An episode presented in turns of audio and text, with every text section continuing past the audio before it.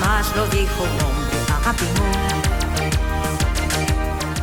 Bueno, pues vamos a, meternos en ese mundo millennial para ver qué, es lo que ha cambiado. Eh, hoy vamos a centrarnos un poquito en qué es lo que ha cambiado de nuestras navidades, ¿no? María González, buenas tardes. Hola, buenas tardes. Bueno, a ver, ¿tú qué destacarías? Yo hoy tengo el trauma ese de que no tenemos anuncio del almendro y yo, si no lloro con el anuncio del almendro, pues me falta algo en Navidad. Pues yo la verdad es que no me había dado cuenta que no lo habían puesto porque no he visto casi nada en la tele, pero me da mucha pena, la verdad. Aunque yo no lo vea, pensar que está ahí es como el pistoletazo de salida, ¿no? Para la fiesta. Yo, yo la verdad es que veo pocos anuncios, pero luego siempre tienen cierta repercusión en redes sociales y al final te los encuentras en todas partes. Y esto del almendro también es una manera de hacerse publicidad, el decir no hago anuncio este año y salir en las noticias también es una, es una forma.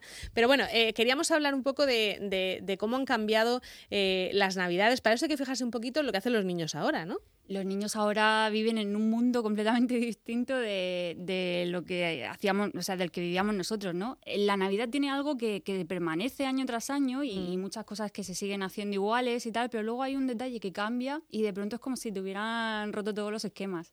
Bueno, y de hecho hay cosas que se hacen en una familia sí y en otras no. Sí. Eh, luego hay que, hay que ponerse de acuerdo entre los cuñados para no meter la pata unos con otros. En fin, tiene su dificultad, ¿eh? Sí, eso es algo que conforme te vas haciendo mayor te das cuenta y dices, ¿cómo? ¿En tu casa no hacéis esto? Claro, efectivamente.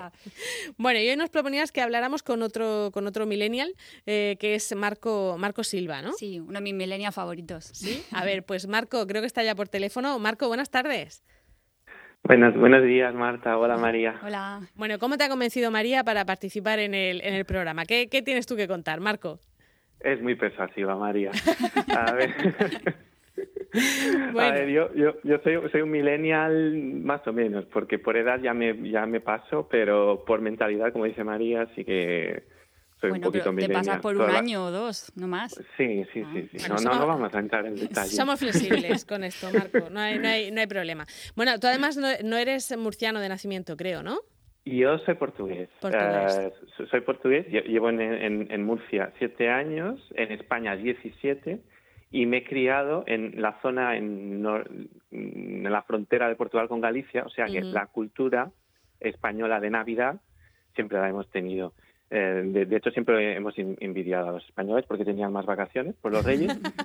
pero bueno, pero por lo menos, pero nosotros jugábamos con los juguetes antes porque desde que los teníamos el 25, pues teníamos todo hasta llegar a hasta que se terminaran las vacaciones para jugar con eso. Claro, y eso es una de las cosas que siempre los españoles o los niños españoles siempre se han quejado, dicen que llegan todos los todos los eh, regalos los tenemos la mañana de Reyes y justo al día siguiente o a los dos días hay que empezar, ¿no? Sí, en mi colegio te dejaban llevarte los juguetes la tarde del día que volvías, porque era mm. ya un poco ahí en plan fiesta de espiporre y entonces llegabas con tus muñecas o con juguetes que siempre se rompían y siempre se perdían y había discusiones y nos pegábamos, pero lo pasábamos bien. Eso es, una, eso es una cosa que pasa siempre. Yo, yo a mis hijos se lo, se lo, decía, siempre que se ponían a abrir regalos decía, tranquilidad, tranquilidad, porque siempre se rompen cuando, justo cuando lo vas a abrir, ¿no? Es ese momento de entusiasmo. Sí, en mi casa también pasaba un poco cuando venían los primos, porque yo tengo primos, todos son mucho más pequeños que yo, y era el momento ese de, pero guarda lo que vienen los primos. De terror, ¿no? Que se van a romper piezas, ¿qué tal? Había cosas con las que sí se podía jugar y otras era para guardarlo. En plan, ¿qué te entre los reyes? No, nada más. nada. Esto, lo, demás no te vas a enterar porque lo tengo, lo tengo escondido, ¿no?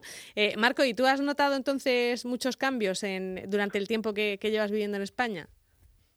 Sí, sí, algunos, algunos sí, y de hecho el de los juguetes es uno, o sea que mm, cada año notas que más familias celebran Papá Noel. Eh, yo he vivido también mucho tiempo en Cataluña y había el, tema del cagatío, que era el tronco ese que da los regalos. Entonces es como, vamos a hacerlo antes y, reservar algunos juguetes para los niños para que tengan esa ilusión y, es un poco también para sentirse un poquito mm, parte de esta cultura global en la que estamos. Al final, eh, en muchas familias se reparten los regalos entre Navidad o lo que es Nochebuena y, el Día de Reyes, ¿no? Sí, ahora es algo súper habitual, pero yo recuerdo, la, recuerdo perfectamente la primera vez que vino Papá Noel a mi casa, porque ya tenía yo conciencia de. Eh, tendría por lo menos 5 o 6 años. Sin embargo, ahora, pues Papá Noel está súper metido en el imaginario de los críos y diles tú que no viene. Claro, yo, por ejemplo, en mi, casa, eh, mi madre, además, cuando hacíamos la comida familiar y estaban mis primos y tal, era Nochebuena, y ese día era el día que dábamos los regalos. Y entonces ellos decían que eran los emisarios de los Reyes Magos o los pajes de los Reyes Magos, con lo cual era una cosa que no pasaba en ningún sitio más que en mi casa. Claro, ¿Eh? eso luego es el problema cuando sales, se lo cuentas a otro de tu clase y dices, oye, pues a mi casa no viene ningún paje. Pues en mi casa dejaban los regalos los pajes, luego los reyes pasaban de largo, pero eh, teníamos esa, esa, ventaja de hacer las cosas un poco, un poco especiales. Bueno, oye, ¿y los juguetes? ¿Os habéis fijado en lo que están cambiando los juguetes o, o no? Yo creo que siempre hemos tenido algún juguete raro que destacaba cada Navidad, pero este año he visto uno que es una especie de flamenco sentado en un váter y la verdad me ha dejado completamente... A ver, ¿cómo? Eh, ¿Cómo? sí, no sé cuál es la finalidad. Es un flamenco de peluche sentado en una taza de váter y no sé qué hace. Es la metáfora del 2020, Es la metáfora del 2020. Oye, pues mira, no lo había pensado. Pero, pero sí, lo que sí nos han contado ya es que hay muñecas con mascarilla. Eso sí, hemos visto. la vi el otro día. Está la Nancy, no sé si alguna más. Yo he visto la Nancy y además es dentro de una colección que se llama Un Día, ¿no? Entonces tienes un día en moto, un día en la ciudad y un día en mascarilla. Digo, ojalá fuera de verdad un día con mascarilla. Pero vamos a ver quién va a elegir un día en mascarilla pudiendo elegir un día en moto o un día... Ya, ya.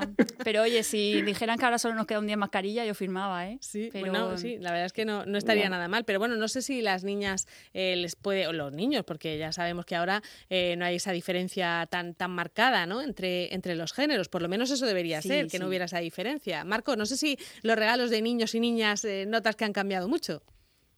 Han cambiado. o sea, mm, hay, a ver, que, que, cada vez más, por como, como vamos estando, las familias incorporan regalos que no son, que no tienen género. Y yo, yo, yo, lo, veo, lo veo personalmente muy bien, porque si hago memoria a mi época, de, de, siempre hay algún niño, yo me incluyo en esa lista, niño que pedía una muñeca y le miraban raro. Una vez sí me la trajeron, pero, pero ahora sí que se, se nota un poquito más eso. Sin embargo, si haces un sondeo rápido con los niños que tengas a mano, sobrinos, primos, hijos, etcétera, y le pones un catálogo, que yo tengo amigos que han hecho eso, de poner un catálogo y esperar que su hijo sea súper eh, diverso, por decirlo de alguna forma, y escoja mm, juguetes que no tengan ningún rol asignado, pues al final siempre hay algunos, eh, los niños siempre se van al, al muñeco azul, las niñas a la rosa, en fin, que aún tenemos esos papeles ahí metidos y los replicamos en los juguetes. Sí, yo creo que ahora mismo está un poco en manos de los padres, que son los que, vamos, yo lo conozco por compañeros que nos cuentan que van a regalar y tal, y sí que creo que son los padres los que están haciendo un esfuerzo en que los cuentos sean inclusivos, en que los muñecos sean un poco más, eh, todo un poco más neutro, sin que sea marcado a la niña el juego de la escoba y la fregona y al niño de la hombre, Y también es verdad que a lo mejor todavía no tenemos la mente tan abierta como para que un niño te pida un, disfraz de princesa y se lo compre. he visto a niños vestidos de Frozen. Sí, e, e, eso a lo mejor nos cuesta todavía, pero sin embargo que, que, te pidan una muñeca, yo creo que eso está más asumido, ¿no? Que un niño te pida una muñeca. Yo lo de las muñecas siempre lo he visto muy normal porque en mi casa todos mis primos han jugado con las muñecas y nosotros hemos jugado con los camiones y, siempre ha sido lo único que los camiones eran de ellos y las muñecas eran nuestras. Pero luego se jugaba todo. Pero jugábamos todos a todo. No, no había luego esto es tuyo y solo lo usas tú ni nada. yo, me acuerdo, yo, me acuerdo, de robarle a mi hermano los Hyperman porque eran mucho más chulos que los muñecos que iban con la Barbie, por ejemplo. yo estuve ahorrando un montón de tiempo para comprarme el Action Man porque era comparado con Ken. O sea, el Action Man era súper musculoso, articulado completamente. Si Barbie tenía que tener un novio, que fuera ese. Es que a aquel le faltaba mucho carisma, ¿eh? Sí. Iba ahí demasiado repeinado y. Era mejor el Action Man. Era mucho más chulo, hombre, y tenía, tenía, en fin, tenía unos complementos más chulos, no los de, no los de Ken, que eran una cosa un poco, en fin, de aquella manera. Muy bueno, bueno, entonces, ¿qué, ¿qué, qué, te gustaría a ti de estas Navidades, Marco? No sé si, si las vas a pasar con, con algún niño, no sé si tienes algún niño en tu entorno así con el que mm, puedas ver cómo ha cambiado la cosa. Este, este año no, porque me quedo en Murcia, no me, no me voy a Portugal. Cuando voy sí que hay niños en mi entorno y, y, noto que están cada vez más hiperestimulados y no, no aguantan hasta las hasta el día siguiente de Navidad o a las 12 de la noche para abrir los regalos, los abren antes y muy con esta falta paciencia, ¿no? Muchísima, muchísima, o sea, no, no tiene nada que ver con nosotros que además con la sobredosis de azúcar, claro.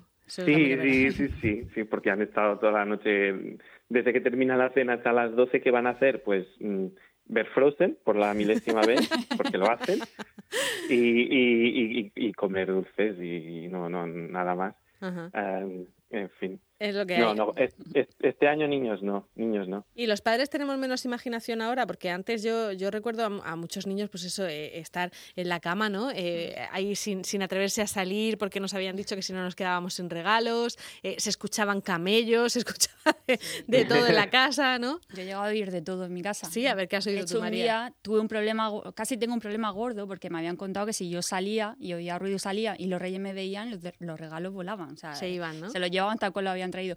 Y resulta que yo un día pues me desperté, era el día que tenían que venir los reyes, pero claro, era 5 de, de enero, O sea, no te habías confundido un poco. Total, yo estaba ahí en la cama oyendo ruidos, claro, mis padres desayunando, haciendo vida normal, y yo ahí, "Ay, Dios, tengo que ir al baño, tengo que ir al baño, tengo que ir al-". y no quería salir porque estaba oyendo ruido. Y al final digo, mira, que, te- que pase lo que tenga que pasar, si se llevan los juguetes que se los lleven, Pero yo, salgo. Y cuando salgo y me dicen, chacha, soy el 5 de enero. bueno, estuvieron riéndose de mí un montón Mucho. de tiempo. Marco, ¿y en tu caso has tenido que estar ahí escondidito en la cama o no? Sí, sí, sí. Sí. Y, y fingiendo, en mi caso fingiendo que no oía que, que pasaba nada, porque yo me daba cuenta de todo, pero aún tenía que fingir porque tenía una hermana pequeña y tenía que hacerla creer que aún había ilusión, eh, o sea, que mantener todo eso. Y, al- y religiosamente, o sea, escondida en la cama. Y te- de hecho, nos hacían ir a la cama a las antes de las 12, porque Ujú. a las 12 era cuando ve- venía Papá lo- Noel. Inclu- en mi casa incluso era, era el niño Jesús el que traía los regalos, porque éramos muy católicos. Ah, bueno. ¿Y luego te podías, después de las 12 ya te podías levantar y verlos o hasta la mañana no, siguiente no, no. nada? Tenía que dormir y a la Ah. mañana siguiente, a las 6 de la mañana, incluso antes nos levantábamos y, y la liábamos en, en- en casa. Que claro, después de haberlo oído cualquiera se duerme, ¿no? Claro. Claro. Ya se queda uno con los ojos como platos. Porque- Bueno, pues eh, Marco y María, nos hemos quedado ya sin tiempo, pero bueno, nos hemos hecho un poco de idea de cómo, de cómo han cambiado nuestras navidades y esperemos que tengamos unas felices navidades este año, a pesar de ser raritas y en el caso de Marco de no poder irse a, a Portugal. Muchísimas gracias, Marco. Gracias. a Hasta luego. Marco. Hasta luego, María. Hasta luego.